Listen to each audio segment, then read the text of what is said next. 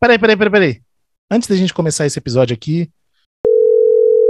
Guta, você sabia que a Milk Podcast lançou outro podcast, outro programa sobre os bastidores do mercado da música? Ah, que novidade bacana. E hoje é que a gente acha isso? Pois é, é só você procurar por Fofocoff e em qualquer plataforma de streaming ou de podcast e apertar o play. Já amei o título, Fofocoff é tudo. então vamos lá, te dou notícias. Não só dará notícias, como eu espero você como convidada também, hein? Convite aceito.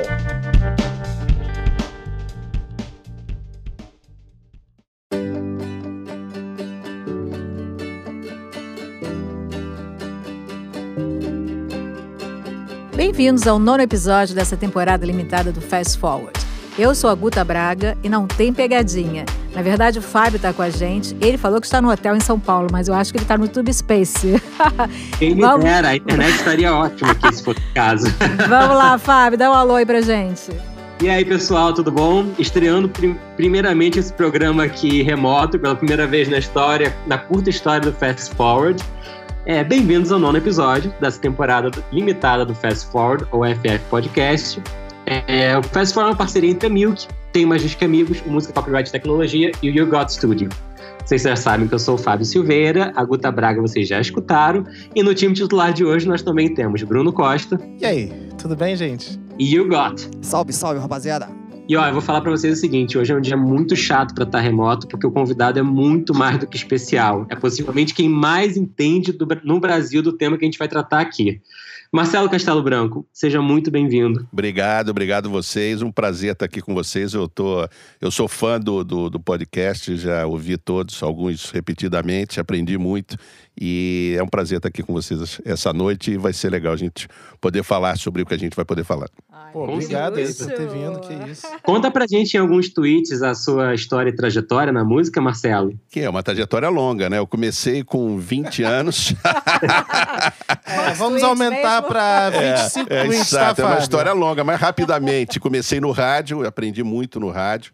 É, aprendi, aprendi a não ter preconceito no rádio. Eu, eu, trabalhei no rádio popular, eu aprendi a gostar de Giliard, de, de, de Almir Rogério, de Fernando Mendes, enfim, eu que tinha vivido antes três anos como adolescente nos Estados Unidos foi quando me, me despertou para a música e comecei a, a, gostar de música. Então, assim, o rádio foi, foi fundamental para mim. Fui para gravadora, trabalhei em várias áreas de gravadora, comecei em rádio, em promoção, depois fui para marketing, fui para gerência de produto, fui para artístico, depois voltei para o marketing e com isso, isso entre, entre companhias diferentes, principalmente a Poligram, onde eu fiquei entre Poligram e Universal 17 anos em dois períodos diferentes. Depois é, é, fiquei três anos na Warner, na área de cinema, de vídeo, que é outra paixão minha, o audiovisual, cinema, onde eu ficava metade do tempo é, em São Paulo e ficava muito, muito, muito tempo em Los Angeles também como diretor de marketing. Voltei para a Poligram, de novo como diretor de marketing. Com 34 anos fui assumir a Poligram no Chile. Voltei para o Brasil para ser presidente da Poligram no Brasil, ainda Poligram.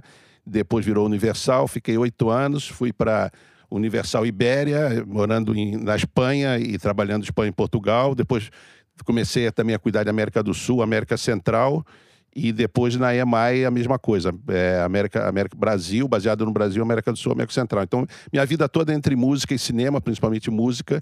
Depois tive um, um período de cinco anos com minha consultoria própria.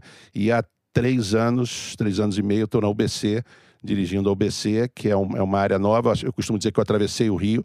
É uma área de gestão de direitos, uma área que eu estou gostando muito, que eu estou tendo muito prazer e está sendo muito divertido trabalhar nessa nesse novo caminho. Eu gosto sempre de coisa nova. Eu gosto de entrar numa rua que eu não sei onde é que vai dar o fim.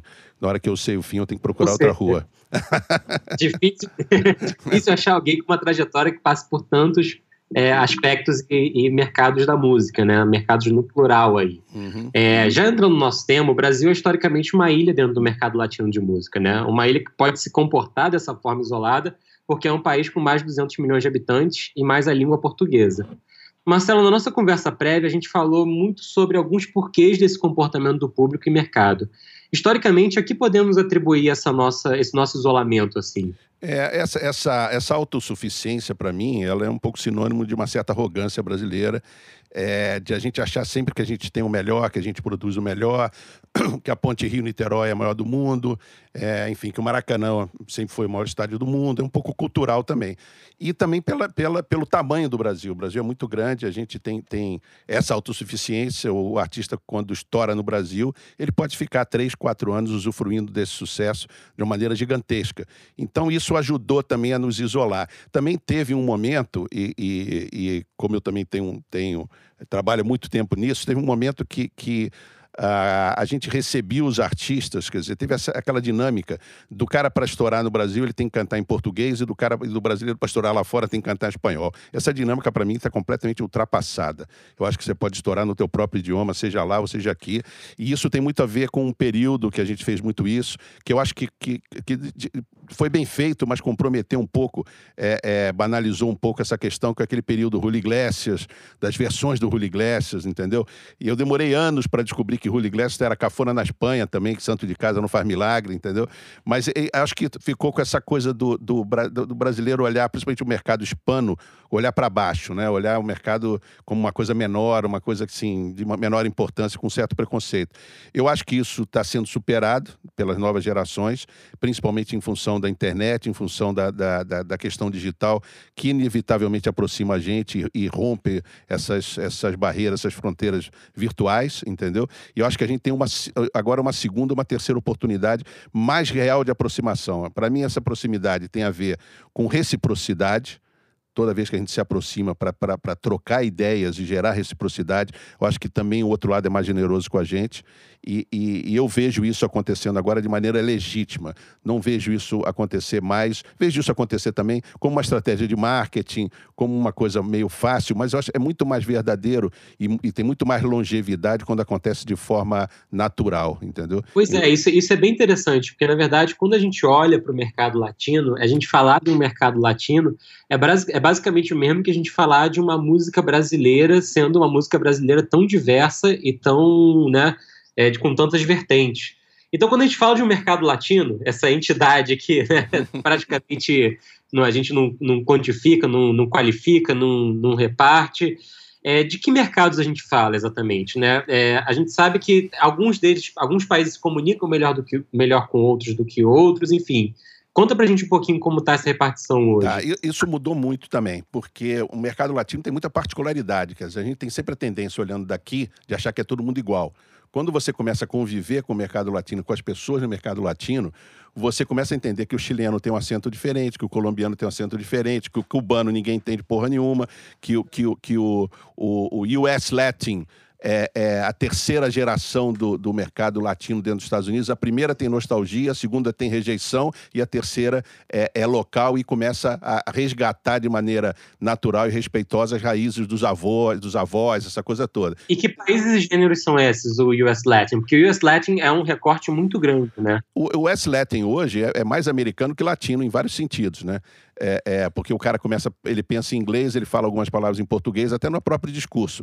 Mas ele, ele, ele 10, 15 anos atrás, ele estava marcado pela nostalgia ainda, porque ainda eram os pais que, emigra, que migraram e foram para os Estados Unidos e continuavam vendo a televisão latina e consumindo o produto latino que eles consumiam em casa para lembrar do que eles tinham em casa. Isso mudou completamente com essa geração que está absolutamente integrada, são quase 60, de forma legal, 60 milhões de latinos vivendo nos Estados Unidos. Mas se você nasceu é, nascia, ou se você nasceu na Argentina, se você nasceu no Chile, quando você estoura, a primeira coisa que você pensa é ir para o México. Você não pensa em ficar no Chile, porque são 13, 16 milhões de habitantes. Se você ficar no Chile, você está morto. Quando você fica na Argentina, você pensa em ir para a Espanha, onde estão todos os psicanalistas argentinos, é, é, que você pode é, é, conversar com eles, entendeu? Estão todos, estão todos lá. Se você nasceu na Colômbia, você nasceu no país que tem mais capacidade de exportar talento na América Latina hoje para talento global. Isso? Curiosidade. Eu tenho, eu tenho, essa curiosidade porque na verdade a Colômbia ela já é assim faz um tempo, né? Shakira está aí para provar isso e, e, outros talentos estão aí para provar isso. É, eu, eu, é difícil entender, assim, parece que faz tempo. A, a Shakira, ela foi para os Estados Unidos, ela foi para Miami com 15 anos, 17 anos. É, é, é, depois o, teve o Carlos Vives também, que, que, que ressuscitou recentemente, é, estourou lá nos anos 80, nos anos 90, entendeu? Mas a Colômbia tem essa capacidade, talvez pela proximidade dos Estados Unidos, talvez pelas dificuldades pela qual eles passaram com toda a questão do narcotráfico, essa coisa toda, essa, essa e, e, talvez, talvez porque o espanhol colombiano seja mais facilmente aceito no restante da América Latina, tanto que é o, que é o espanhol mais usado para dublagem, para locução dentro da América Latina. Então, acho que a, a Colômbia, e também pelo, pela capacidade deles, realmente, hoje você vê que os colombianos hoje estão mandando no mercado latino, em vários sentidos, né? É, e consegue fazer um crossover. Mas assim, porque eles vão para todos os lugares. Hoje, os artistas globais latinos, a maioria deles é colombiana. Se me permite uma parte, tem um lance também da simplicidade, no bom sentido, da música colombiana. Por exemplo, a cúmbia é, um, é de lá, é uma música muito simples, é uma música que se espalhou para a América Latina, assim, é, totalmente. Então, eu acho que a, a, Colômbia tem um pouco de Brasil, assim, de ser um pouco indígena, de ter tido escravidão, de ter um pouco de África, de, de um pouco de América, de ter uma parte andina também. Então, eu acho que isso contribui ele para para ser um celeiro de artista. O, o, Fábio falou aí, eu tô lembrando do Juanes, cara, um grande dos meus grandes Verdade. ídolos. É, uma, tinha uma banda colombiana uns 10 anos atrás, fez muito sucesso. Tinha um baterista é, brasileiro também chamado Bacilos. Maravilhosa, até banda, Pelados depois. Eles, eles os, os, os, os colombianos realmente estão, estão na frente disso. Você sabe que é uma história boa do, do Juanes, o cara que foi empresário do Juanes, ele tinha ele, ele primeiro tinha sido empresário do Rui Iglesias, Fernando Martins. Depois ele foi empresário empresário do Henrique Iglesias quando o Henrique Iglesias estourou, negando toda a paternidade, estourou com um disco independente no México e depois é, estourou na América Latina inteira e depois estourou no mundo cantando cantando inglês. E o Fernando Martins brigou com o, o, o Rui Iglesias, odiou o Rui Iglesias e para se vingar do Rui Iglesias começou a ser empresário do filho dele, que era o Henrique Iglesias, que também teve uma relação complicada com, com o pai. E abandonou, brigou com o Rick Iglesias, e, e, quando ele abandonou o Rick Iglesias, um executivo da Poligram na época, porque era o, o, Manolo Dias, disse para ele: Olha, eu tenho um produto para te apresentar. Um cara que pô, tem uma demo aqui para te apresentar, ele gravou no banheiro da casa dele na Colômbia, e era o Juanes. A melhor, melhor acústica da casa era, foi, foi no banheiro. E aí ele falou o seguinte: nem que você me apresentasse os Beatles, eu gostaria de empresariar agora. Eu estou traumatizado, eu não quero empresariar ninguém. E no dia, no dia seguinte ele ligou para o Manolo e falou: Manolo, você me apresentou os Beatles, eu estou afim de empresariar esse cara. E foi aí que o Juanes começou, começou a, dar, a dar certo. Ele tinha uma banda também na Colômbia, começou a gravar independente e, e aconteceu o que aconteceu. Outra história do colombiano. Mas nesses países da América Latina, principalmente os pequenos, como você, como mercado local, principalmente pré-internet, onde a saída de mercados era quase, quase que impossível, né? Você tinha que seduzir as outras companhias, tinha que mandar produto físico. E sabe quanto era difícil você estourar pela logi logisticamente era quase impossível, sem contar com muita boa vontade. Hoje não, hoje você tem um acesso muito mais direto, sem intermediários. Então, o cara nascia ali, ele queria ir embora, ele tem que ir embora. Porque qual é o maior mercado latino do mundo? É o mercado, é é o mercado latino dentro dos Estados Unidos, que se relaciona com o México de maneira orgânica, porque está na fronteira, e que, que o México, por, por, por, por é, é, consequência, ele relaciona com a América Central e com o restante da América, da América do Sul. Basicamente isso. É interessante entrar no, nesse, nesse aspecto do US Latin, né? É interessante porque a Colômbia, é, pelos dois anos de experiência que eu tive na Alta Fonte, que é uma empresa muito grande na América Latina, Portugal e Espanha, é, eu entendi que a Colômbia, na verdade, ela tinha um formato de funcionamento de produção de artistas que é muito parecido com o que o funk brasileiro hoje, cada vez mais forte, cada vez mais crescendo, é, tem, né? Quando eu olho para o Condizila, olho para aqueles estúdios produtores de reggaeton da Colômbia e os sucessos que eles trazem de lá lógica de justamente olhar para o mercado, porque o mercado interno não é suficiente. É verdade, tem muito a ver, tem muito a ver, tem muito a ver com isso, mas teve várias fases, né? Tem, tem essa fase que, que, que ele estava falando do Juanes, teve fase de Shakira, que se internacionalizou muito bem depois, entendeu? Tem a fase depois do reggaeton, que já é uma mistura do Maluma agora, tem, tem, muita, tem, tem muitas linguagens ali, é muito rico, é um, é um lugar muito pequeno e muito rico. Isso é, isso é que é legal, entendeu? Mas, tem, mas que se relaciona bem com o restante da América Latina. O, o nosso problema é que a gente realmente é muito grande, é um país muito rico, e na hora que você dá certo aqui, você não quer perder tempo investindo com a tua carreira lá, lá fora. Nunca, até então, agora a gente está começando a ver isso, apareceu um artista seriamente é, dedicado a, a, a, a, investir o tempo dele, principalmente na América Latina, que eu considero que é o nosso mercado natural. Neguinho sonha com a Europa, sonha com os Estados Unidos, mas a gente devia trabalhar a América Latina, porque toda vez, inclusive, uma coisa que eu, que eu, que eu aprendi muito nos, nesses eventos recentes que a gente teve no Brasil, Copa, Olimpíada, você vê que o público que estava aqui era o latino.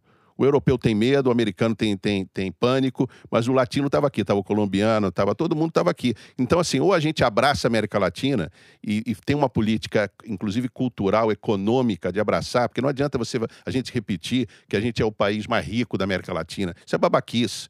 Porque você é rico, você não significa, não significa que você é respeitado. Você é respeitado quando você tem uma relação de generosidade, reciprocidade e tem de entendimento real do que é a cultura do outro lado, sem preconceito, para procurar trocar, entendeu? E nesse momento que a gente vive, então, isso faz mais sentido do que nunca, muito, né? Muito, muito. Deixa exatamente. eu te interromper um minutinho, Fábio. A gente teve aqui recentemente, acho que foi ano passado, salvo engano, o Midem Latino, né, que tinha muito essa proposta da gente fazer essa integração maior entre Brasil e os outros países da América Latina.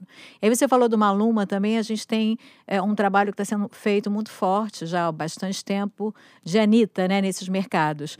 Você sendo o BC, como é que você vê nosso, a nossa música acontecendo lá fora? Isso reflete em receita? Realmente está acontecendo? O Midem realmente, ele nós tivemos resultado com esse. Como é que você vê isso? Eu vejo assim, o Midem é mais um, um, uma etapa, eu acho que, que é, eu acho que é mais, mais até consequência desse recente interesse da música latina no mundo, né? O Midem, como uma organização francesa europeia, eles, eles se sensibilizaram pela, pelo ano o nosso público entender o que, que é o Midem, né? Pro, é, é uma feira importantíssima, enfim, na França, histórica, de encontro da indústria da música, enfim, do ecossistema da música. Mas eu acho assim que, que ali foi um reflexo dos últimos dois anos, onde a música, a música é, latina realmente teve uma posição dominante no mundo inteiro, enfim, em todas as paradas, em todos os playlists, blá blá blá blá blá que não necessariamente pode se sustentar. Quer dizer, ninguém, ninguém pode acreditar que Despacito vai acontecer todo ano. Né? Eu acho que precisa mais trabalho é, em cima disso. Mas é, é, eu vejo que está aumentando o interesse da música brasileira, é, é, continua vivo. Acho que você citou a Anitta, por exemplo, ela vem trabalhando com muita seriedade, ela vem trabalhando de maneira é, intensa, né? de uma maneira in tão intensa como eu nunca vi nenhum artista trabalhar né, com essa objetividade. É, é, e acho que isso vai render algum fruto em algum momento. É um, é um trabalho difícil, porque todo mundo achava que bastava viajar, fazer dois. Antes, né? Bastava viajar, fazer dois programas de televisão que você estava estourado entendeu? Ou que você fez uma, uma carreira internacional, ou seja, em qualquer lugar na América Latina. Não é assim. Você, você tem que estar presente. Você falou na Shakira, Fábio. A Shakira, ela foi morar em Miami, ela foi entender aquele mercado, ela conversou, ela encontrou compositores que refletiam o que ela estava afim, além de ela ser uma excelente compositora, ela encontrou uma linguagem, mas principalmente, quando você pensa na Shakira, apesar dela ser, ela morar em Barcelona, ser mulher do Piquet, que joga no Barcelona, você pensa na Colômbia. Perfeito. É muito, é muito esse sentido que, do que acontece. E, e esse exemplo que você estava dando da Anitta, vamos aprofundar dele um pouquinho, porque eu achei bem legal. No nosso papo prévio, você fez uma comparação entre a Anitta e a Camila Cabelo, né, da questão da autenticidade e de assumir o seu lugar. Né? Conta um pouquinho pra gente do que você acha disso. Não, eu, eu acho que a, a Anitta, ela é a Carmen Miranda digital brasileira, né? Ela tem essa oportunidade, essa capacidade, esse talento, essa vocação. Mas eu acho que ela ainda não encontrou musicalmente o, o, a identidade que, que, que, vai dar ela uma real oportunidade no mercado latino. Por quê?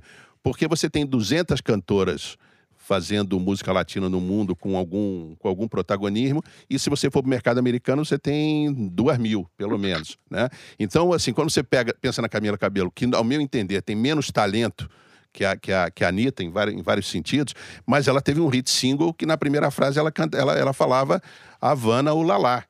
Então ela já diz, chutando a porta, que ela é cubana. E quando você vai ver o show, ela é muito mais americana que a cubana. Mas o que guarda, na, o que você guardou na cabeça foi um, um, puta de um sucesso e uma música onde ela já diz que de onde ela vem. Assim, no meu entender, a faixa mais internacional da, da, da Anitta é o Vai Malandra. Não são as colaborações que, no meu entender, são legais, às vezes excessivas, é, é, e talvez muita informação. Tem muita informação e eu acho que está na hora de dar dois, três passos para trás e procurar buscar aquela canção que vai definir a tua vida. Se fosse fácil, né, aconteceria. Mas eu acho que isso vai ser inevitável, porque todo o restante, o aprendizado impressionante que ela teve, a questão da língua, do inglês, do, do, do espanhol, que ela está falando como nativo, que realmente ela está ela, ela tá se identificando. Eu falo muito com o mercado latino o tempo todo e vejo que ela está marcando, ela está fazendo um impacto razoável, um impacto forte em, em, alguns territórios, mas, mas a tradução disso em algo, em uma carreira é, é, é autossustentável no tempo, vai depender de um grande hit. E é engraçado o, o fato de que a, acho que uma das coisas que mais marcou o, o mercado é, brasileiro assistindo a movimentação da Anitta foi exatamente a partir da, daquele lance do checkmate, né? Que ela estava lançando uma música, um single de trabalho por mês. E eu acho que é um ritmo que não, não diminuiu, né? Porque em um intervalo de, sei lá, seis meses ou, ou, algo próximo disso, ela lançou um EP com três músicas, cada uma em uma língua, e depois um álbum.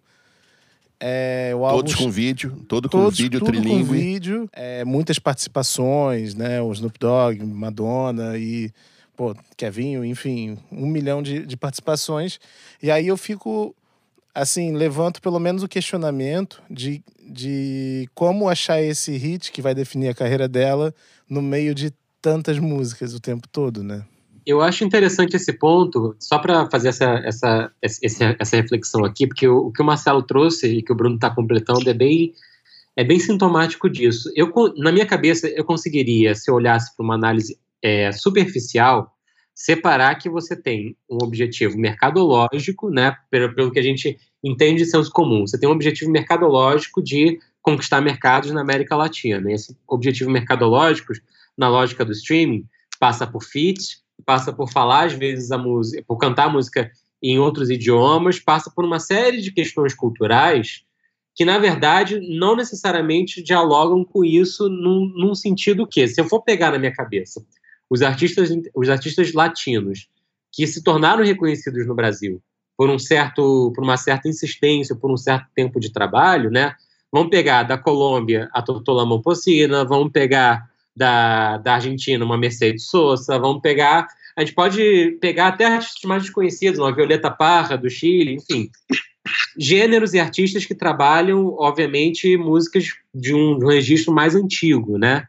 Mas que se tornaram conhecidos como grandes expoentes da cultura daquele local.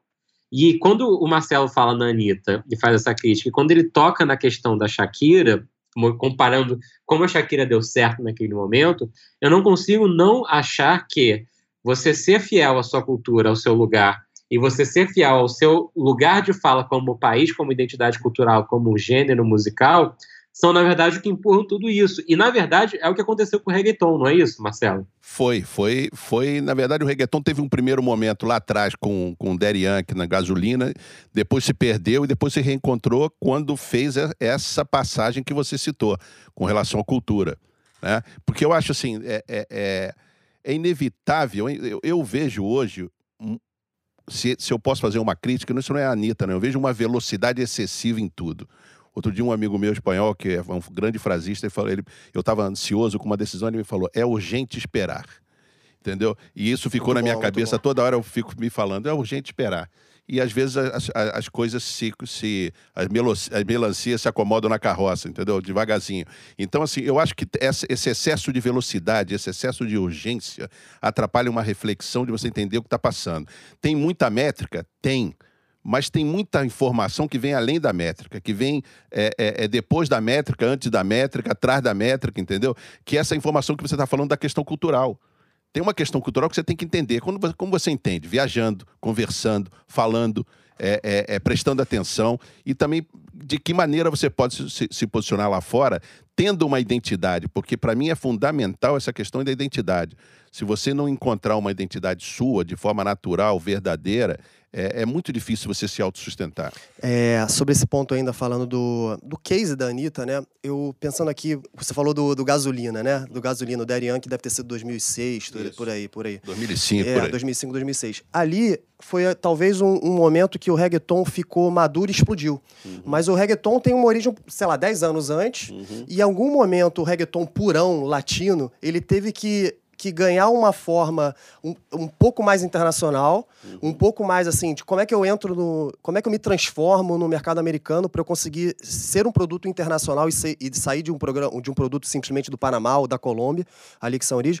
Então, talvez na Anitta, o que está faltando para esse super hit não é ela, porque talvez ela como artista esteja pronta, mas sim o som que ela carrega, que é às vezes o funk, às vezes até tô falando de Brasil, o, o tecnobrega, de- dá um pouquinho mais de tempo que esse processo está acontecendo, para se misturar um pouco com, com a música internacional e, e na hora que a gente tiver o funk internacional ou o tecnobrega internacional misturado com as influências latinas, aí eu acho que vem os artistas todos em, em profusão. É, eu, eu, eu identifico uma busca de algum sinal vital de música brasileira lá fora.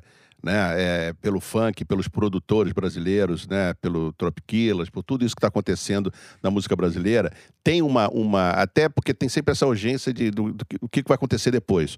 Né? E uma expectativa que o Brasil é, ocupe um lugar é, que já tem, mas mais importante ainda, de protagonista nessa questão toda, né? Como, como país, como produtor, como gerador de riquezas culturais, de, de grandes artistas, grandes intérpretes, grandes autores, uma música maravilhosa. Tem essa expectativa que, que é constantemente frustrada é, é, de você ver uma representação é, é, coletiva, mais do que um artista só, coletiva do Brasil lá fora de ocupar o seu espaço. Isso tem. Lógico, quando você olha para trás, você vê que isso aconteceu lá atrás, de maneira mais tímida, mais, mais orgânica. Caetano, Gil, Chico, Milton. Paralamas. Paralamas na Argentina, que era, que era a, a banda argentina que melhor cantava em português. É, tinha toda essa, essa brincadeira. Teve lá fora. Porque era autêntico. Porque o Herbert aprendeu a falar o, o espanhol argentino. Né? O Herbert tipo, era melhor amigo do, do, do, do Fito, é, do, do, do Charlie Garcia. Ele foi lá, ele viveu como argentino, ele era, ficou apaixonado. Até porque calhou que foi um momento que eles fizeram um disco no Brasil que não foi bem e a Argentina era apaixonada, como até hoje é apaixonada por eles. Então, é- essa relação verdadeira, essa empatia verdadeira, ela tem que acontecer. Quando você fica só restrito a fórmulas, a mercado, não estou falando da Anitta, estou falando no, tom geral, aquela coisa. Pô, eu vi o, o, o, o, o podcast de vocês, dos feats, por exemplo, né? Quando vira só uma coisa, não, vamos juntar isso aqui com isso daqui, os caras nem se conhecem, manda faixa, não sei o quê, ou se fala no telefone, é completamente falso. O público hoje já percebeu, não entende, não emociona. Isso tem que ser uma grande canção e tem que ter uma grande afinidade. Então, assim, eu acho que, que, que a gente precisa é, encontrar e reforçar essa identidade que no Brasil é riquíssima, é múltipla, é diversa, a gente tem essa diversidade, graças a Deus a gente tem essa diversidade e tem uma expectativa que a gente ocupe um lugar mais importante do que a gente ocupa lá fora, que logicamente o nosso mercado é o suficiente, mas assim, é meio Bollywood, é meio Índia, né? é meio Japão, a gente quer ser mais do que isso. legal isso que o, que o Marcelo falou, que na verdade, pegando um apanhado do que, que o Got claro, a gente está falando, na verdade, em insistência e resiliência, as duas coisas, né? É, não adianta o artista dar voo de galinha para o exterior, né, Marcelo? Não adianta fazer um, um, um tiro e depois voltar porque, putz, a agenda de shows tá pressionando e, e não- você não pode parar de ganhar o cachê. Para mim, esse é o maior mérito da Anitta. Entendeu? O maior mérito da Anitta, além de todos os outros que ela certamente tem, entendeu? Do talento, da, da- da capacidade, do aprendizado rápido que ela tem, é a insistência, a regularidade que ela está fazendo, é a doação de tempo que ela está dando. Eu fracassei redondamente em várias tentativas é, é, que fiz na, na minha vida de, de, de, de levar artista brasileiro para o exterior. Fiz todas as coisas que todas as coisas que eu devia fazer, as que eu não devia fazer, né? O duetos, tudo aquilo que eu estou falando hoje que não funciona, eu já fiz lá atrás também, né? De juntar com alguém, alguns duetos deram certo, outros não, mas nunca nunca tive a sorte de encontrar um artista que pudesse doar, que doasse o tempo que eu vejo a Anitta se doando, né? Como uma artista nesse sentido verdadeiramente internacional, porque ela pode estar um dia aqui, outro dia lá. Eu não sei que como é, o tempo, o dia dela deve ter 88 horas, entendeu? Realmente é impressionante, né? Mas assim, é, é esse para mim é, é, uma, é, é, é uma grande mudança, entendeu? O artista brasileiro realmente investindo tempo, perdendo talvez o dinheiro mais seguro daqui, investindo mesmo, porque ela podia estar tá aqui no trabalho de, de fazer isso, né? Exato. Eu acho que saber o momento da carreira de fazer isso, porque é o que, é o que a Anitta está fazendo nesse momento, né? E, e, uma coisa também que eu percebo é que, assim, como brasileiro, a gente é insuperável no poder de improvisação, mas também insuperável na capacidade de planejamento. Então, assim, todo artista brasileiro, quando chega em maio, quero fazer uma turnê na Europa. Porra, a turnê na Europa já tá foi.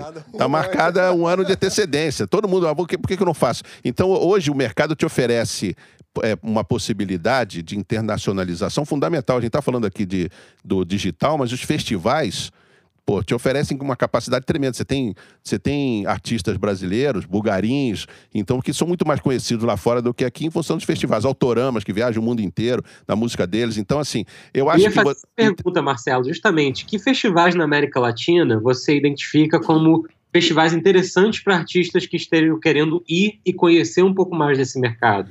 Olha, eu honestamente, todo mercado tem pelo menos um, dois, três festivais fundamentais. Colômbia, novamente, tem vários festivais. O próprio mercado dos Estados Unidos hoje já está fazendo eventos para o mercado latino. A Espanha, você tem a possibilidade de fazer alguma coisa e ir para o restante da Europa, né? Não, tem um grande circuito. Então, assim, se você se planejar, se você estudar, se você conversar, se você investigar, e nesse sentido a gente tem a grande ferramenta, né? Que é a internet, pô, você pode, pode sonhar alto, entendeu? Sabe? Mas principalmente se você tiver uma música e uma criação que sustente isso. Se você não tiver uma música e uma criação que sustente isso, não adianta, você não vai para lugar nenhum, não vai sair nem de casa, entendeu? Então, acho que é, é, é por aí que eu falo da questão, dessa urgência.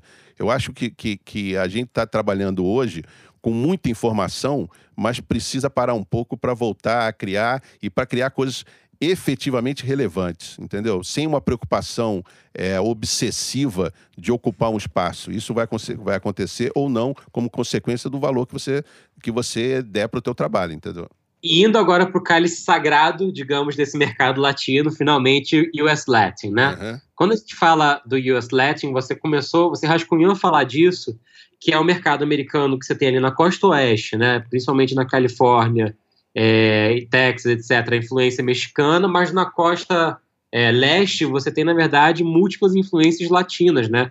Então, quando a gente fala do US Latin, ele é muito variado em gêneros e influências, não é isso? Muito estratificado. Se for para Nova York, é Porto Rico, né? É Boricua, né?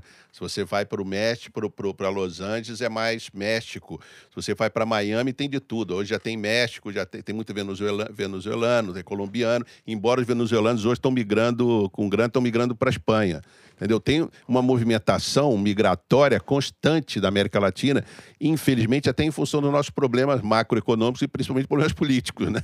É, então tem muita gente migrando o tempo todo. Então tem uma realidade mutante, tem uma, tem uma realidade flutuante nesse sentido. O mercado latino dentro dos Estados Unidos é, é, é muito difícil de você entender. É um mercado que é um grande desafio para você entender. Você precisa re realmente estar lá para você entender, porque tem tantas possibilidades, tantas micro possibilidades. Você, tudo bem, tem bandas que, que são quase americanas quando, quando fazem tour nos Estados Unidos, tipo Maná.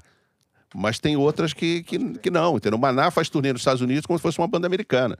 Logicamente, tem, ele tem os dois públicos, entendeu? É muito grande. Mas esse é um pouco a senha do mercado latino. Eu me lembro quando fui morar na Espanha, um argentino que morava nos Estados Unidos me falou: você vai para um país muito pequeno, que fala seis, sete idiomas, fora os dialetos, entendeu? Que uns se detestam uns aos outros com música local. Então eu tinha um artista que, quando eu gravava um disco com ele, eu gravava em espanhol, em catalão e euskera para ele poder ter uma entrada nesses mercados, ele tinha essa possibilidade. Então, o mundo, é, esse mundo global, né, ele é, meio, ele é meio enganoso. A gente acha que, porra, não, porque é global, vamos aqui, não. Mas você tem que, se você não descer, não aterrizar o teu Google Earth lá na, na, na rua, colocar o pé no, no, chão, na calçada, você vai achar que é tudo do cacete. Mas não, você tem que andar na calçada e, e, e de preferência de pé descalço. Agora, Marcelo, todo mundo fala que a música brasileira ela tem uma dificuldade de acontecer nos outros países por conta da barreira da língua. E aí a gente tem aí o BTS, né, que é um grande produto da Coreia, Verdade. que aconteceu no mundo inteiro e na verdade ninguém entende o que está se cantando, né? O É que tá se estética, né? As crianças estão até na escola, né, aprendendo aí o cantonês. Aí a pergunta é: você não acha, porque a gente sabe que na Coreia, na Coreia houve investimento do governo para que, se, para que se exportasse né, esse tipo de música, né, para que isso acontecesse. Você acha que também falta um pouco de investimento ah, do, nosso, da nossa, do nosso Ministério da Cultura, de, de exportar a nossa música, de estimular mais? Eu gostei das essa- aspas, né? Que não dá pra ver no podcast. É.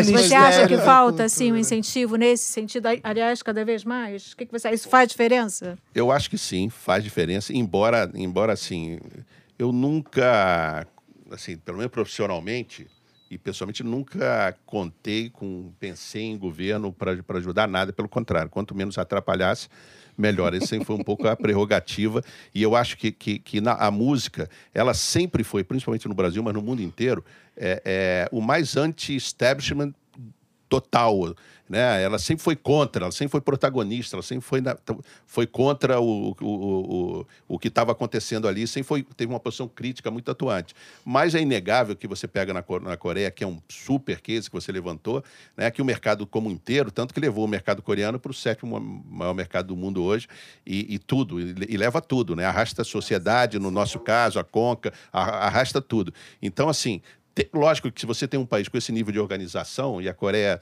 ali tem essa coisa meio japonesa, né, que é quase extraterrestre em termos de, de, de organização, isso ajuda muito. Mas, eu, eu, assim, começando a tua pergunta, quando você fala da, da- do, do idioma, eu acho isso uma grande desculpa. Entendeu? Que não cabe mais em 2020, né? Não estou nem mais em 2019, já estamos em 2020, né? Não cabe mais em 2020. A língua é, é, uma, é a nossa pátria, logicamente, mas hoje ela nesse sentido, ela não pode ser uma, não pode ter uma barreira de limitação. Tem uma curiosidade, principalmente nas novas gerações, não só uma curiosidade, mas uma facilidade muito grande de aprendizado de outros idiomas através da internet, do YouTube, de tudo. Então a, a, a barreira da língua talvez fosse mais importante ou aceitável nos anos 70, nos anos 80. Hoje, eu acho que é uma senha de identidade. E, ela, e, a- e pode acontecer, e deve acontecer, e a, Coreia está muito nesse sentido. Se a gente tivesse um apoio, uma estrutura, porque também eh, não adianta você ter o apoio se o apoio foi equivocado. Eu acho, quando eu olho, que vários desses sistemas e dessa- dessas iniciativas que foram feitas no Brasil estavam completamente desassociadas da realidade do mercado. Era, era tudo uma espécie de wishful thinking. Ah, eu, eu acho que pode funcionar dessa maneira, com boas intenções, mas é completamente desassociado. Toda vez que eu vejo, quase toda vez que eu vejo um, um, um número no Brasil no Midem, eu não acho que está representando a realidade do Brasil. Está representando a realidade de alguém, mas não está representando. Acho que a gente é mais forte do que aquilo, por exemplo. Como eu- hoje eu vejo já em outros eventos, o evento do Texas, né, do South, eu acho que já tem mais representatividade real, verdadeira, tem mais tradução de mercado real do que tem esses outros eventos. Então, assim, se o governo ajudar, perfeito, mas se ele não atrapalhar, já está ótimo, entendeu? Marcelo, indo para a questão do US Latin aí, a gente falou, é, o US Latin nunca é um mercado para se atacar primeiro, a menos que você tenha muito tempo, dinheiro e gás incrível, né? Mas aí, entrando na segunda parte desse tema, é, existe uma coisa chamada Grammy Latino, que você representa no Brasil há muito tempo, né? É, e as pessoas, as, as pessoas querem, muitas vezes os artistas eles tentam entender, né? Abre aquela, aquela temporada de inscrições ao Grammy Latino, todo mundo corre para se inscrever, mas como de fato acontece o processo do Grammy Latino e como ele acontece especificamente para os brasileiros, contextualizando também o fato de que os brasileiros têm categorias à parte no Grammy Latino. É, de- deixa, eu, deixa eu te falar. Primeiro, assim, queria esclarecer que eu não, não vou falar em nome do Grammy Latino, né? que é uma, uma instituição que eu trabalho desde o início, que eu, que eu colaboro desde o início, oito anos no, no, no board e agora num comitê de, nomi- de, de, de governança e nominação, que uma das responsabilidades é, é indicar quem participa do, do- do- do- dos futuros boards. Então, assim, eu sempre fui um apaixonado pela música latina em função da minha, da minha trajetória profissional. Quando morei no Chile e depois, quando morei na Espanha, eu me apaixonei pela música latina, de verdade, e continuo. Então, assim, é- é, o Grammy Latino é uma grande ferramenta de integração de toda a América Latina, é, hispana e portuguesa, porque a gente fez uma grande modificação nos dois, de dois, três anos para cá, porque já tinha música portuguesa, mas as categorias eram é, melhor disco de rock em, língua, em, em, brasileiro. Aí como é que você inclui o português? Então agora tem tudo em língua portuguesa, não só para incluir Portugal, mas como também, também Angola, os outros países, eventualmente até Macau. É, é, ou canta em português mais de 51% em português ou espanhol, ele pode é, se candidatar. Então, assim, é uma grande ferramenta de integração. Eu tive uma oportunidade, quando eu voltei para o Brasil em 2007, e tinha essa. É, isso foi uma oportunidade que eu tinha um contrato na minha, na minha mão de, de fazer uma edição do Grammy brasileiro, quando eu resolvi ir para a EMI. E eu acho que foi a melhor coisa que eu fiz e depois consegui convencê-los de que se a gente fizesse isso, a gente estaria condenado ao confinamento eterno. O Brasil fazendo mais um prêmio para brasileiro ver quando a grande oportunidade que a gente tem é essa janela para a América Latina, que demora muito tempo. O Grêmio Latino esse ano completa 20 anos. A gente começou devagarzinho, começou perdendo muito dinheiro. É uma franquia do Grammy americano, é, levando muito esporro do Grammy americano, porque latino só faz merda, a gente só fazia merda com a marca. É, ah, fazia, uma, fazia um com comercial, fazia não sei o quê. Depois foi ganhando segurança, a paixão foi superando, o, o, foram, foram superando os erros e tal. E, e hoje, já de 10 anos para cá, é absolutamente autossustentável, rentável, embora seja non-profit, né? não, é, não é a finalidade de lucro, mas é sustentável porque se a gente não tivesse é, é, capacidade de, de, atrair investimento, como a gente tem, não só da televisão, que é a Univision, que a gente tem um contrato de 10 anos, mas também do, dos patrocinadores, que tem vários, é, a gente poderia fazer duas, três, quatro edições sem, sem qualquer ajuda. Essa, essa mais ou menos é a ideia. Então, assim, a ideia é ser essa janela de integração da América Latina inteira. O processo é muito simples. O, o Grammy, não só o americano como o Grammy latino, é a única premiação que a gente chama de peer-to-peer, -peer, ou seja, é o próprio mercado quem elege. Porque ah, com a banalização dos prêmios, né, de, de, enfim, tem alguns prêmios respeitáveis, mas a grande maioria dos prêmios é prêmio de fã-clube. Que o artista recebe, faz a cena, é, a, a audiência está legal, no dia seguinte ele dá o prêmio para empregada. Entendeu? O prêmio não tem essa importância. Não tem mesmo, a verdade é essa. O, o, o, eu sempre brinco, com, brinco é uma palavra errada nesse sentido, que você vai ver a importância do Grammy na hora que você vai ver lá o anúncio de morte do cara. O cara, quando você resume a vida dele, re, recebeu dois Grammys, um Grammy latino, não sei o quê, vai ver no, no anúncio do funeral que é o que realmente importou para quem ficou e para ele também. Então é esse, esse nível de credibilidade. Mas quem escolhe é o próprio mercado o, o, mercado e é o teu amigo, é o produtor, é o, é, o, é o músico, é o cara que trabalha no meio. Esse é o grande, esse é o grande diferencial do Grammy, a base de membros votantes que ele tem. No caso dos Estados Unidos, são muitos, né? são, são mais de 300 mil. No caso da América Latina, eu, eu não vou falar esse número nem, nem adiante de, de, de ameaça de morte. é, é, mas, assim, tem todos os mercados da América Latina, muitos brasileiros. E o processo é muito simples. Hoje, por exemplo, todo comitê, são reuniões que acontecem todo ano, duas reuniões que acontecem todo ano, é, é, com vários representantes de todos os países, são quase 150 pessoas que se encontram. É, no caso da música brasileira, a gente recebe cerca de 2 mil produtos por ano. E você fica internado dentro de uma sala cerca de três dias ouvindo, ouvindo com um critério pré-estabelecido 2 mil produtos que se candidatam. a, a gente tem que imaginar que num mercado dominado pelos independentes, pela autogestão e pela facilidade maior de produção, chega de tudo. Né? Chega de qualquer maneira. Mas tudo que chega. Tem uma coisa muito importante aí, só, só, só te cortar, Nilson, Marcelo, porque eu acho que você falou uma coisa super importante é o que eu escutei muitas vezes de artistas independentes falando, ó, eu tô mandando para lá, mas eu não sei nem se eles vão ouvir. E o que você tá falando é, vocês tudo, escutam mais tudo, de 2 mil Tudo é absoluto. Né? Eu posso garantir, assim, que tudo, as pessoas que, que vão é, são muito profissas, são muito apaixonadas, isso é uma coisa impressionante, isso é uma coisa que, que, que emociona muito no Grammy, todo mundo tem a possibilidade de, de ir. Então, pessoas que estão ali doando tempo verdadeiramente, sem uma intenção é, diferente, simplesmente para tentar, para a gente buscar essa excelência, que é, que é a senha do, do, do Grammy é, nesse sentido. Então, a, a, gente ouve tudo.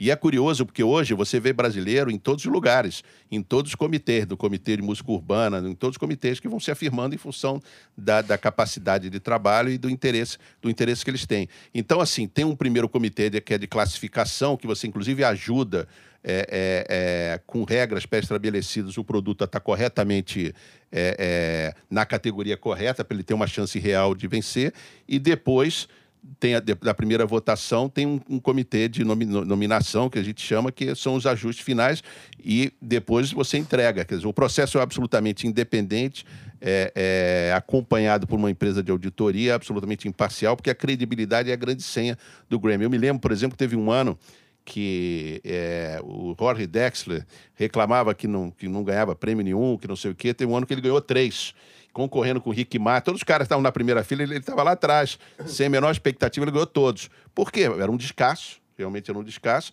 E porque as pessoas estão votando a excelência musical, a, a, a qualidade musical. Não estão votando o ranking, não estão votando a lista do Spotify, não estão vendendo. É, o número hype, de plays não tem diferença. Play, não tem menor diferença. Pelo, pelo contrário, às vezes, entendeu? Assim, Se tiver menos play, melhor. Não, não, não, não, é bem assim.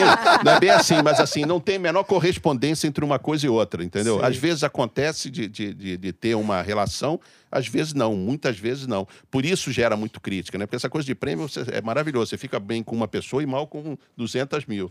Então, assim, o, o cara que recebe, logicamente, fica feliz. Quem não recebe, tem sempre uma crítica, tem sempre uma observação. Mas é, onde a gente se coloca é absolutamente de forma independente. Quem vota e quem decide é a base de membro votantes. Por isso, assim, que é muito importante primeiro a gente, enfim, para o mercado, para quem tiver do mercado, submeter o produto, porque ele realmente é ouvido. E quem é do mercado, quem tem o seu nome ali em algum crédito em relação à produção musical, produtor, participar como membro votante. Mas aí eu faço um apelo: quando participa como membro votante, não participe para votar em si próprio participa para conhecer os outros. Hoje, essa listagem final, por exemplo, que vai sair amanhã, vai estar disponível no Spotify, você pode ouvir todos. todos. Agora, agora já, já é a fase final, mas eh, vai estar vai tá, tá sempre disponível. Então, assim, é, é, tem que ter esse desinteresse, porque também quando é detectado qualquer tipo de armação, e algumas várias vezes foram detectadas, é im imediatamente descartado e a pessoa é absolutamente descartada da base de votantes, para justamente preservar essa independência, essa credibilidade. Ou seja, não pode fazer que nem o Bruno na hora do aperto play, entendeu? Olha, não, ó, da última vez não, não fiz jabá, hein? Uma pergunta importante aqui é a seguinte: como você faz para ser qualquer, qualquer pessoa que trabalhe com música pode se, se inscrever, pagar a, a associação e se tornar um membro votante? Pode, qualquer pessoa que tenha participado de uma produção, que tenha, um, que tenha o nome dele, de uma não, de ser um três ou quatro no, no, num período no, no, de um ano, enfim, você pode se habilitar a, a, ser membro votante. Você pode ser tanto, você pode ser membro, tem duas categorias, um membro votante e, um, e, um, e uma outra categoria, mas o membro votante é, é, é necessariamente tem que per per pertencer à comunidade. E aí pode participar. E pode aspirar, em algum momento, participar mais intensamente, inclusive, dos comitês e tal, que aí a gente sempre faz uma, uma varredura. É, é, é, de maneira muito específica para ter uma representação diversa, no caso do Brasil, dos vários gêneros de música né, é, é, que são representados nas categorias brasileiras, blá blá blá, para que a gente possa espelhar tudo isso, para não ter uma só corrente de representação, entendeu? Quando você fala em produtor, Marcelo, na verdade você está falando em produtor fonográfico, ou seja, você lançou discos ou você está falando de produtor não, musical de ah, estúdio? Não, para esclarecer, é o produtor, da, o produtor, como, como produtor musical, como né? Produtor musical. Produtor musical. É, na verdade, se você é uma editora ou uma gravadora, você, você pode inscrever produto. Qualquer membro votante pode inscrever o seu próprio produto mas você não tem, não tem muito poder. o que o Grammy é, é uma instituição absolutamente independente ela começou com mais relacionamento com as gravadoras e continua, porque esse é o, esse é o mercado, mas ele, ele, ele prima e ele busca essa independência, ele tem que refletir o mercado como um todo. E o mercado como um todo é refletido por todo mundo. Então, quando eu falo membro votante e falo produtor, eu falo produtor musical, mas o músico, o arranjador, o cara que faz a capa, porque tem categorias que premiam a capa, enfim, todo mundo que participa ali da ficha técnica, né, que, que não sendo o cabeleireiro e o, e o, e o, e o, o cara do catering, o motorista, né? Porque é o cara do make-up, porque isso, isso é uma coisa, por exemplo, só com uma curiosidade, quando a gente analisa. O Brasil tem essa característica do DVD, né? Que é, é, o, é o mercado. Sempre foi o mercado onde o DVD mais vendeu, o DVD musical. Hoje não vende porque o produto físico acabou. Mas a gente era, era literalmente Bollywood nesse sentido. Então, quando você vê os discos ao vivo, principalmente, né? Porque também nunca vi tanto disco, nenhum mercado do mundo tem tanto disco ao vivo. Disco ao vivo fora do Brasil é subproduto, no Brasil é, é produto principal. O cara estreia, ele, ele, ele, lança o disco de estreia já com disco ao vivo, de grande sucesso. Mas sabe, entendeu? fora no sertanejo, fora o sertanejo, hoje em dia, essa lógica, com a mudança do, da lógica de mercado para o streaming, isso tem caído por água abaixo, na verdade. Não, o ao vivo foi substituído pelo FIT, né? Mas assim, o que eu estou dizendo é que você vai olhar a ficha técnica e aí você só vê lá. Às vezes o cara não, não coloca o nome do autor, mas o cabeleireiro, o motorista e o cara do catering está na ficha técnica. O nome do autor você não viu. O cara que tocou a guitarra, o masterizador, por exemplo, não viu. Não está nem, nem na mas, ficha técnica. Mas, mas o cabeleireiro, o catering, o motorista e o cara que montou o palco tá. Mas quem que efetivamente recebe o, o, o prêmiozinho lá na hora? Só o, o, o para receber o prêmio efetivamente na hora tem que ser o próprio, não, não aceita Sim. representação. E quem recebe depois enviado pelo correio? O próprio artista. Se ele não estiver lá presencialmente, ele recebe dois ou três meses depois, ele recebe Mas, em casa. Por exemplo, é, se, o, se o produtor ganhar, ganha o artista e o produtor, ou como é que De algumas funciona? categorias sim e outras não. Depende muito da categoria. Mas para você receber o prêmio pessoalmente, precisa ser você. Já teve caso, por exemplo, teve um caso, uma curiosidade do Léo Esteves, que é meu amigo do Léo, do Erasmo. O Erasmo ganhou e o Léo subiu para receber o prêmio, levou um esporro no backstage, que eu fiquei com pena dele. Ele recebeu, primeiro todo mundo achou que ele era o Erasmo. Ele teve que esclarecer que ele não era o Erasmo. Depois, quando ele entrou no backstage, pô, e, e, e, e, no, e no, no, no, show você dá um Grammy só e depois você pega da pessoa, no, porque logicamente você tem que colocar a placa, tem que fazer tudo, e você só sabe exatamente na hora, quando a Deloitte abre o, o, o envelope que você sabe. E, enfim, não pode, entendeu? Assim, o Léo, a gente depois teve até pedir desculpa para ele pelo esporro que ele recebeu, mas assim, ele foi na empolgação, na hora funcionou, mas não pode, tem que ser o artista, senão ele recebe depois. Agora, para esclarecer também para o nosso público, né, é, a gente está falando muito do, da votação, né? Mas e para o cara que é independente, que quer se inscrever, porque quem é da gravadora, a gravadora já faz, as grandes majors já faz. Como é que é o processo? Ó, hoje em dia, não só a gravadora escreve, todos os agregadores, distribuidores escrevem, todos todos eles. A Trattori, por exemplo, tem uma lista, todo mundo escreve. A, a CD Baby escreve, a Altafonte escreve, todo mundo pode escrever. Então, ou você pede para o seu distribuidor ou a sua gravadora escrever, ou você, você mesmo se tiver alguém conhecido como membro votante, ele tem uma cota mínima que ele pode submeter. Eu já cansei de escrever produto porque teve um momento que você podia levar até para a reunião e você colocava na reunião na última hora. Esse momento acabou já há uns dois, três anos, então você tem que escrever. Todo o processo é feito online, entendeu? Então você tem que, você tem que escrever ali, tem todo o processo, não só o processo de inscrição, mas o processo de votação. É curioso porque o Grammy Latino começou antes do, do americano a fazer o processo online. Na verdade, a gente foi meio cobaia. E não foi cobaia no sistema que eles inventaram. Foi, nós fomos cobaia, o Grammy Latino foi cobaia numa tecnologia proprietária que depois é, o americano adaptou, e sempre muito melhor do que a gente, né, para fazer a, a, a, a, experiência americana. Mas hoje é completamente online. Então, assim, é, é, é muito mais rápido. Você é, tem não, garantia. Tem a parte do envio também, né, do material. Você, a, gente pede que você envie o produto físico, né, nem que seja o, o um, um master. Queimar o CDR. É, um CDR, qualquer coisa, para a gente ter uma prova física também. Isso é fundamental. Uhum. Isso é um é. bom ponto, Bruno. Obrigado. Porque se é. você não mandar, eventualmente você pode ser desclassificado por causa disso. Mas por quê? no mundo digital ainda cabe é, é, um, é, um, é uma, uma incoerência. É uma incoerência. É, que eu espero que seja resolvida rap rapidamente. É. Mas também é importante, porque nos primeiros. Tem, tem, tem sempre, assim, primeiro, nego que que inscreve produto que não está no período de elegibilidade, né? que coloca uma data que não corresponde. Então, tudo isso é, é, é checado, rechecado é, pela internet, pela, pela, pela página do artista, pela data no, do Spotify ou de outras plataformas, uhum. assim. Então, se é, ele manda um link, por exemplo, se ele queima o CDR, você não tem isso, mas se ele manda o link do álbum dele no Spotify, tem lá o ano. Então, a gente usa facilita. essa dupla informação. É, a gente não é. trabalha com uma check, informação né? só. É. Mas é, é, sempre importante ter um produto de apoio lá. E entendeu? pelo ISRC também, também, você vê o ano de também. lançamento. Marcelo, como é que é a questão de custo para escrever? Você, o, o, o, custo é o custo de envio, não tem, não tem. O membro votante ele paga uma taxa é uma anual, né? uma anuidade. Eu sempre prefiro já fazer por cinco anos para não ficar o tempo todo, porque muita gente se esquece. É, muito típico isso. Cara, Aí quando vai fazer. super, sabia, esse ano. Alguns dos produtos que a gente queria mandar, eu, eu tava já confiante que né, já tava com a anuidade certa, só que tinha vencido. Então aí, é, alguns produtos a gente teve que mandar pelo agregador mesmo. Exato. Exatamente por isso, porque você acaba esquecendo, entendeu? Então, é, assim, meu conselho para quem for participar, assim, o ideal é você ser membro votante para você ficar com absoluta autonomia do processo completo, não acreditar em ninguém. Porque Exato. muita gente, quando você. Gravadoras escrevem eventualmente equivocadamente, né? Agregadores escrevem de forma equivocada em categorias. As pessoas têm. Não, eu quanto mais categoria, mais chance eu tenho de ganhar. Engano, você está concorrendo com você mesmo. Você tem que estar onde você tem que estar. Sabe, é bem típico isso. Não, não, eu quero estar. Meu produto é pop, é funk, é sertanejo, é não sei o quê, eu posso concorrer em todas as categorias. Você não pode.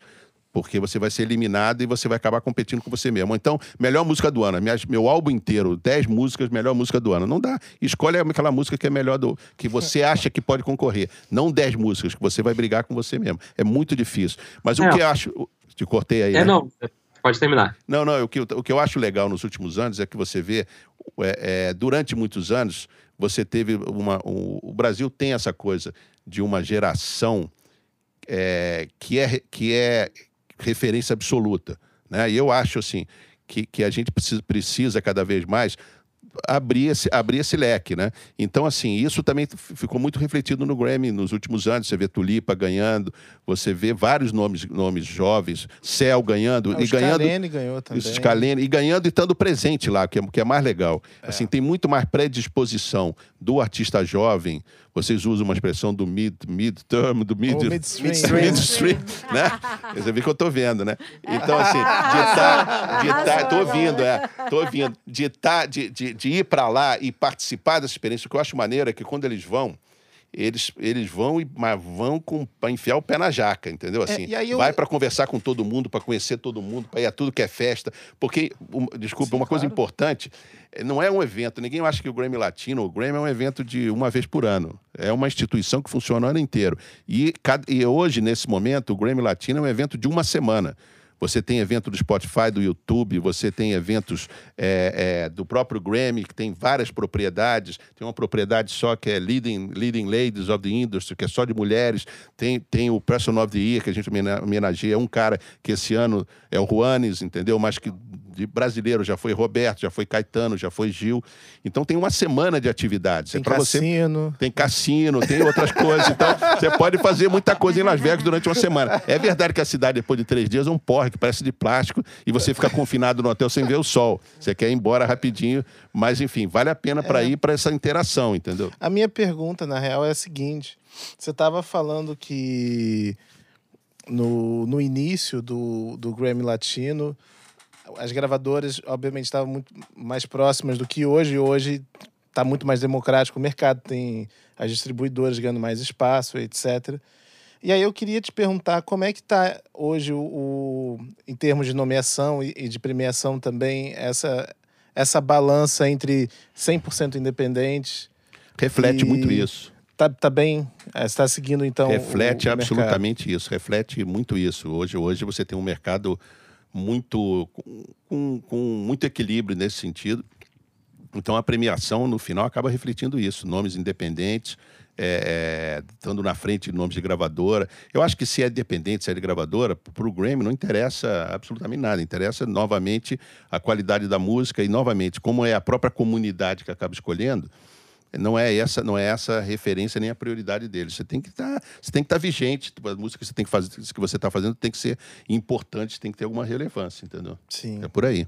Mas tem um tem um equilíbrio absoluto. Reflete isso né? Que está tá no mercado como um todo né? Não é só na no Grammy tá Celo. no mercado como um todo. Oi. É, antes da gente ir pro Aperto Play, que dicas você daria pra gente, pra gente encerrar é, o episódio nesse sentido, o tema, né? Que dicas que você daria para artistas que querem desbravar um pouco mais, o, o- brasileiros que querem desbravar um pouco mais o mercado latino?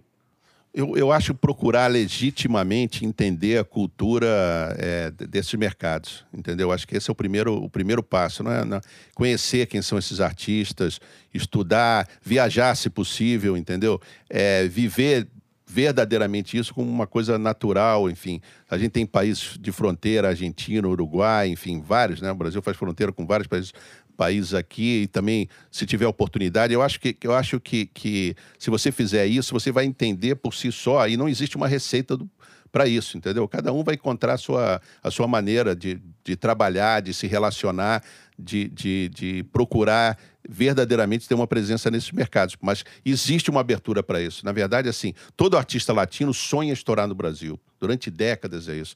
Às vezes era até frustrante, entendeu? A gente tentava, tentava, tentava, tentava, não dava certo. Depois se escondia do cara quando chegava na convenção, porque, pô, não podia, não, não, não, não, conseguia dar o resultado e tentava legitimamente.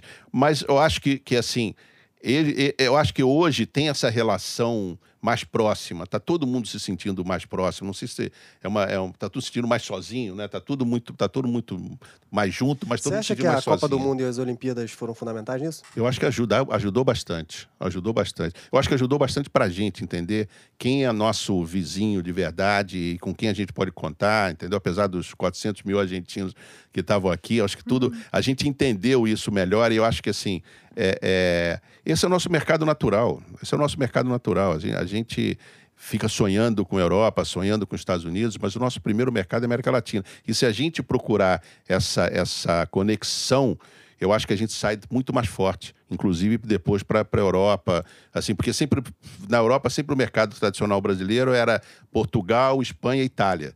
Né? Quando você olha os grandes sucessos do Brasil, até Tribalistas 1, por exemplo, foi o último grande sucesso. Não estou falando de, de, de Michel Teló, que é um single, é, o de Gustavo, que também foi um single, entendeu? Mas sucesso de álbum, que você entrava em tudo que é lugar e você ouvia o disco inteiro Tribalistas, né? Era nesse, nesse mercado. Mas se você for, por exemplo, o Juanes, você estoura, como, como a gente fez, você estoura em Maiorca, onde tem 800 mil alemães no verão, e você volta para a Alemanha e você vende meio milhão de discos. Entendeu? Então, assim, tem, tem. O mercado hoje está todo interligado, mas é uma rede muito engenhosa que você precisa colocar o pé no chão para poder entender. Não é só no computador, tem que sair fora, entendeu? Maravilha. Vamos pro Aperto Play então, pô, já pessoal? passou, já passou rápido assim, pô. Falei muito, pô, vocês falaram tão pouco hoje, pô, desculpe. A gente tá aqui aprendendo, pô. Que isso? Mais uma aula. Bom, para esse Aperto Play, a gente poderia fazer, poderia ter combinado todo mundo de fazer uma lista só de artistas latino-americanos, mas é claro que a gente não pensou nisso, né? Não. Eu pensei, eu pensei. Ai, você trouxe, Eu vim, não, eu vim preparado, lógico, pô. Posso começar para dar tempo para É, vocês, lá, pra vocês Marcelo. colarem aí, pô? Vai. Não, eu pr- primeiro o Jorge Dexler, que eu acho o dos, dos maiores artistas latinos hoje, já de todos os tempos, né? Com uma, com, que, que eu acho que é um maravilhoso exemplo da- de, de você buscar essa legitimidade. Um cara que saiu do Uruguai, foi morar na Espanha e, e um grande cantautor. Eu colocaria o Telefonia dele, que é um hit do disco anterior, ele tá, do último disco, né? Que ele está começando a gravar um novo. E recomendo muito que, que, que ouça, que eu acho uma obra-prima. Outro artista para ir para o México agora, eu colocaria outra cantautora maravilhosa, intérprete, Natália Lafourcade. É uma música chamada Hasta la Raiz, que eu acho um hino maravilhoso. É, é emocionante só de, de, de- pensar e, e falar o nome, que eu acho que define muito isso que a gente está falando hoje aqui. E por último, para porque eu brinquei com os argentinos, o meu argentino preferido, que é um artista chamado Cote, que mora na Espanha. Ele, é, entre os grandes hits dele, tem um hit que, que a gente trabalhou junto na Espanha, chamado Nada Foi um Error, onde ele conta com a participação da Julieta Venegas, mexicana, e da Paulina Rubio, também mexicana, que é um grande hit pop. Então, esse, esses são meus, meus três, minhas três dicas. De, de luxo, total. Bruno, vai lá que eu vi que você já tá com as colas aí na mão. Quem? Eu? Não, eu ainda tava procurando, mas tudo bem. Não, é. Não, a real é a seguinte: eu vou fazer, eu vou fazer uma sugestão de aperta play para um lançamento que não é de sexta, mas é desse mês. Então acho que tá, tá tranquilo, né? É da Ana Frango Elétrico. O álbum dela chamado Little Electric Chicken Heart. E com a faixa Saudades. É, eu, eu, na verdade, eu, eu tive muita resistência em ouvir a, a Ana pela primeira vez, porque eu, eu tenho dificuldade com o nome. Ana Frango Elétrico, eu acho, eu acho um pouco complicado. Mas é. Eu recentemente parei pra ouvir e eu gostei bastante, cara. É, é, é um alternativo, assim, ousado demais pros tempos bonitinhos demais de Instagram bom. que a gente vive hoje. é bom, então... mas eu, quando eu for procurar, eu vou procurar a Ana Frangolete. Frangolete. Muito bom. Guta, você tem dicas? Eu tenho, eu fiquei ouvindo em looping esse fim de semana o, o Thiago York, o MTV Acústico, porque aqui no Rio estava um dia chuvoso, sabe, gostoso para ficar lendo jornal. Aliás, é uma matéria maravilhosa, né, no jornal Globo. Eu acho que todo mundo deve ter lido. Quem não leu, procura o link, porque está maravilhoso. E aí eu vi no fundo o Thiago York, foi assim a trilha do fim de semana chuvoso. You got. Muito bem, só deixar registrado, cara, falamos de Juanes aqui. Juanes é uma das grandes influências minha da vida, assim. Lembro de ter ido num show dele em Madrid em 2005, 2006, fantástico. Na época do Camisa Negra. Camisa Negra, turnê Camisa Negra, Eu tava lá, eu tava lá na época. Eu tava, tava lá, trabalhando aí. Essa semana, inclusive, abraço pro, mandar um abraço pro Amaro, um artista do Espírito Santo, me ligou esse final de semana, falou: Cara, vamos gravar um disco e eu queria fazer um negócio que misturar o Congo Capixaba, que é o lance lá, e com, com um pouco de cumbia. Eu queria ser meio um Juanes brasileiro, assim, mó barato. Assim. Então, tipo, Juanes, cara, super referência. É, mas não vou falar de música latina. Eu trouxe hoje é, uma outra artista pop que eu me amarro, que é a Halsey. Lançou um single aí 10 dias atrás. É, Graveyard, né?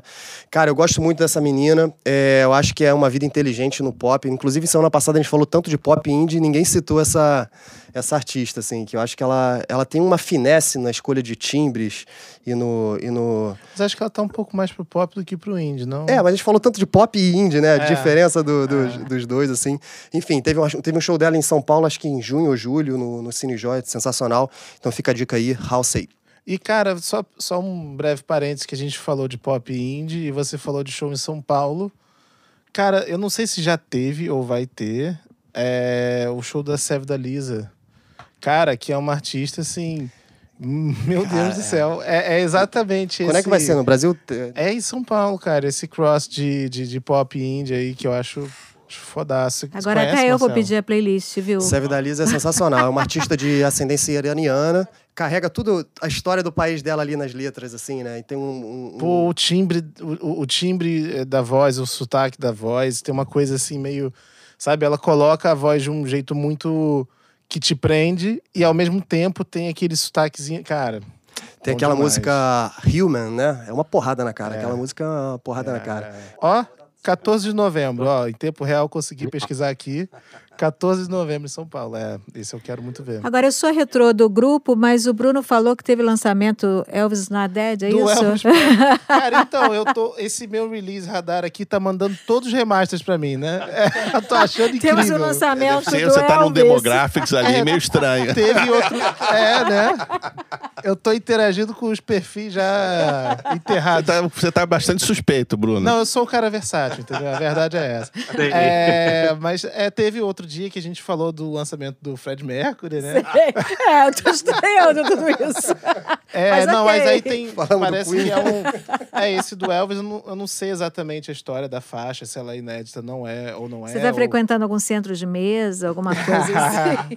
Não, eu gosto de Elvis, a verdade é Faixa. essa. Mas aí parece que é tipo um, um take diferente, uma coisa dessas aí. E agora você, Fábio. É, eu tenho dois- duas indicações essa semana, nenhuma delas latino-americanas, infelizmente, as duas indies. É, a primeira delas, pra mim, pelo menos pra mim, que não esperava já ela, eu achei que ela tinha entregue tudo que ela podia é, entregar, é o disco da Brittany Howard, que é a líder e vocalista do Alabama Shakes. É absolutamente um descasso, o disco se chama Jane, é o primeiro disco solo dela, e é um absurdo disco. Eu absolutamente recomendo a todo mundo. É, Foi um disco que eu comecei. Eu escutei uma música no meu release radar. É, aquilo me pegou. Eu fui, fui ver quem era, porque eu nem sabia que esse era o nome da vocalista do Alabama Shakes. E aí fui escutar o disco de cabo a rabo. E é daqueles discos que você começa a escutar uma música e você fala: putz, essa é a última música do disco, com certeza, porque tá contando uma história, tá muito bem trabalhado, tá super bem é, encadeado. Então eu com certeza indico muito Brittany Howard e o disco Jane, saiu semana passada. Minha segunda indicação também é super indie, não tem como ser diferente, mas ela também apareceu no meio da playlist para mim com um baita som, que é o último single do Wilco, chamada Everyone Hides. É, o Wilco foi um dos melhores sons ao vivo que eu já vi na minha vida, provavelmente. E olha, quando eu assisti eles, eu assisti eles aqui no. Lá, aqui, ó, eu tô aqui em São Paulo. Assisti lá no Rio, aí onde vocês estão, é, no Team Festival, se não me engano, de 2005.